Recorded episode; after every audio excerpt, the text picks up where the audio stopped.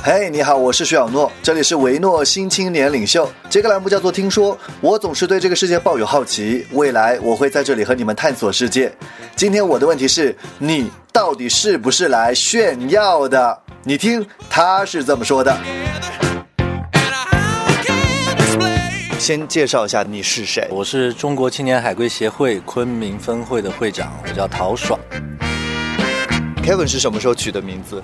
大概是出国之前吧。那个时候，那那个时候是属于完全没有任何概念，只需要一个英文名。所以的话，大概一翻，结果出国之后发现 Kevin 是一个很很大众的名字。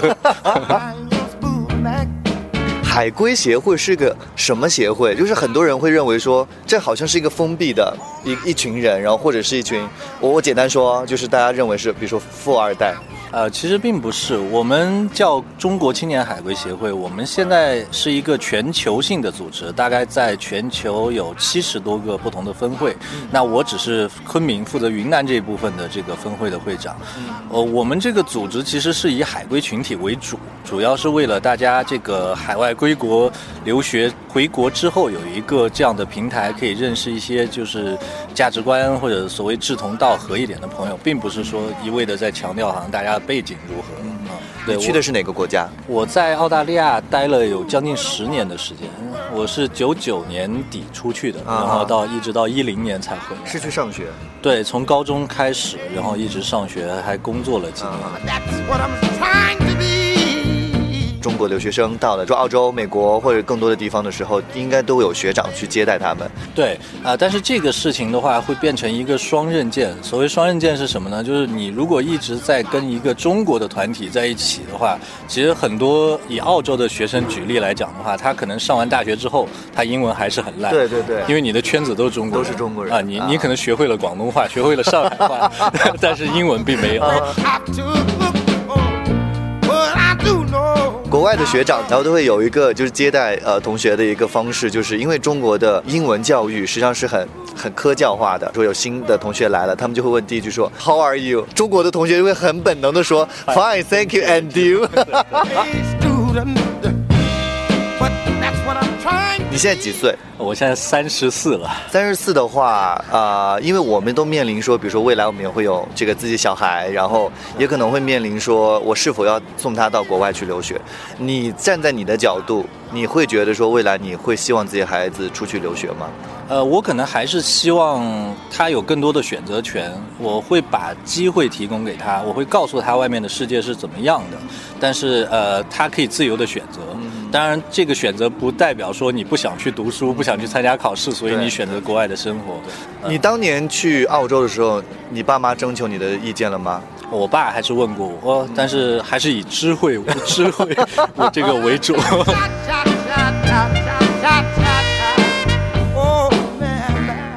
回到国内之后，有很多的这个呃留学生，他们会遇到的大部分的麻烦和问题在哪里？呃，其实这个也是我做这个协会平台的初衷，就是以我个人来讲，你出国十年之后回到昆明，然后跟原来很多朋友、同学可能已经没有那么多话题可以聊。嗯。就我们在同学聚会或者大家朋友见面的时候，可能更多的在回忆过去。就会遭到排斥吗？比如说你的同学可能会就是比如说昆明话那个字叫低嘎话。还还还是会有一点，还是会有一点，因为很多。对这个所谓海归群体有一个呃不好的认知，就是他们比较傲娇啊，或者比较喜欢端着。难道你们不是？其实并没有。那你们是一群什么样的人？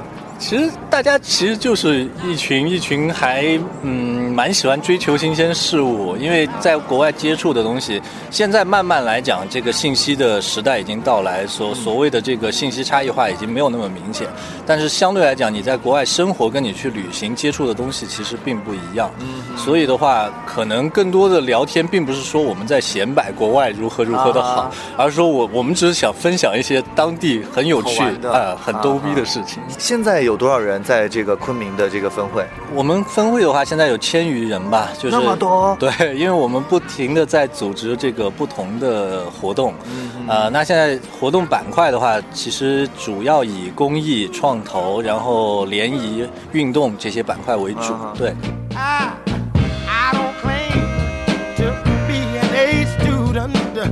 大部分的海归呢，实际上于我们而言，比如说像我们，我们会很羡慕你们到国外的生活，是真的那么那么好吗？啊，其实还是蛮辛苦的。像我自己，我十七岁出国，十七岁在国一个人啊，一个人。天哪！对，你像十七岁的这个学生，在国内基本上什么都不用管，你只要去上学就可以了。对对但是你一个人到了国外之后，其实你面临很多问题，你要去租房子，啊然后水电费，中介如果出问题，你要去沟通我妈，而且这个全部都是英文的沟通。是快速成长。对。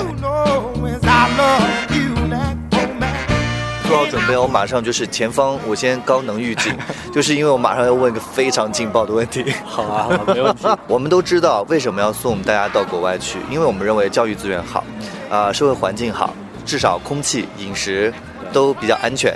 但是你们为什么回来？就比如说刚刚你讲到青年海归协会当中有很多回来创业的，那么是回来赚自己人的钱吗？呃，这这个是我已经警告过你有高能预警了。对，这个肯定是其中一点，因为毕竟我们现在中国发展非常快，市场也很大，那机会肯定相应的会比较多。但我觉得从其他方面来讲的话，还是有几个问题。第一点可能是八零九零，大部分是独生子女。嗯，那到我们这个年纪的话，父母年纪已经开始大，呃，像我自己的话，父母退休了，所以的话，我还是希望尽可能的多待在他们身边一些。那他们直接移民到国外的这个呃，不是说不可能，而是说他们自己的圈子朋友都在这边，你直接移民过去肯定不太不太，他们自己的感受可能不太好。Good 那我就要问一个更尴尬的问题了。嗯既然是这样，我在国外可能很难融入到，因为我们都经常看到很多文章，就说我们中国人，即便你移民了。然后入了国籍了，你可能很难进进入到当地的社会文化，因为它都有一些就是家族啊什么的。然后，而且最关键的是很难进入到一些上层上流社会。呃，那你回来之后，你会发现，你刚刚也提到过，我们很多青年海归回来之后，又跟自己的同学又脱节了。那你们不会变成中间人，然后不会更尴尬吗？这个听上去好想哭。对，其实我个人来讲，我也是权衡过这个问题的，对吗就是说你在那边已经工作几年，已经开始有自己的小圈子，你在一个上升的空间。但有呃，就对我个人而言的话，我是我当初回来的考虑是因为那边生活实在太安逸了，我不想二十多岁就有多安逸？你跟我讲一下。像我当时在银行呃这个工作的话，大概九点钟到公司，嗯，然后打开电脑，你把当天的邮件，因为那边是以邮件工作为主，是，那你把邮件回复完之后看一下，你还需要有什么东西继续跟进的，如果没有，大家开始喝个咖啡聊个天。啊，所以我们就喝个咖啡，大家 social 一下，然后就差不多快到午饭的时间了。那大家吃个午饭，再回到办公室，同样的还再看一下邮件，然后再看一下这个所谓有没有要跟跟进的这个事情，然后又到了我们下午茶的时间。那么闲，呃，然后在澳洲是真的没有这个所谓的加班，那你回来干什么？因为我不想二十多岁就在过四五十岁的生活，我还是想，不管自己是、是是的成不成，但是我希望自己可以闯一下，看看可不可以做一点事业。海归协会里有很多人是这么想的吗？呃，对，像我跟我想法相近的人还是蛮多的，但另外一部分也像刚才提到的，他们是因为家庭的压力，对的可能父母已经帮你安排好了。我出国叫你出国读个书，只是让你看一下外面的世界长什么样子，到时候你还是要回来做公务员的。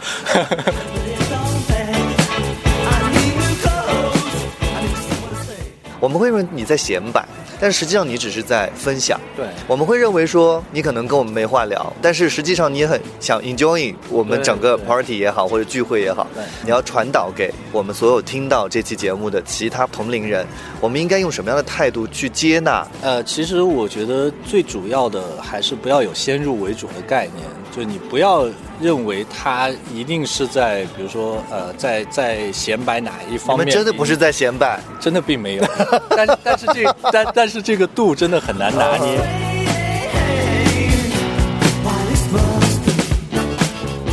应该跟你们聊什么？比如说吃的，哦，对对对，对吧？那可以教互相教脏话吗？因为 一门语言，你到任何地方先学的都是脏话。对对，这肯定是，但但这这个我觉得并没有有助于你去结识这个 所谓我们的刚需。其实我们未来可能如果有更多的机会，还是很想再多接触一些海归协会当中的一些其他的会员们，啊，希望他们能够真的不是显摆，而是跟我们分享更多好玩的他们在国外的经历。然后我觉得眼界很重要。对对那重要的事情我问三遍哈，你们真的不是在显摆。我们真的不是在显摆。OK，谢谢。维诺新青年领袖，你说我听，这里是听说，欢迎发表你的观点，也许明天就会在这里出现。如果你也对这个世界充满好奇，搜索 W E 维诺新青年领袖，关注我们的公众平台。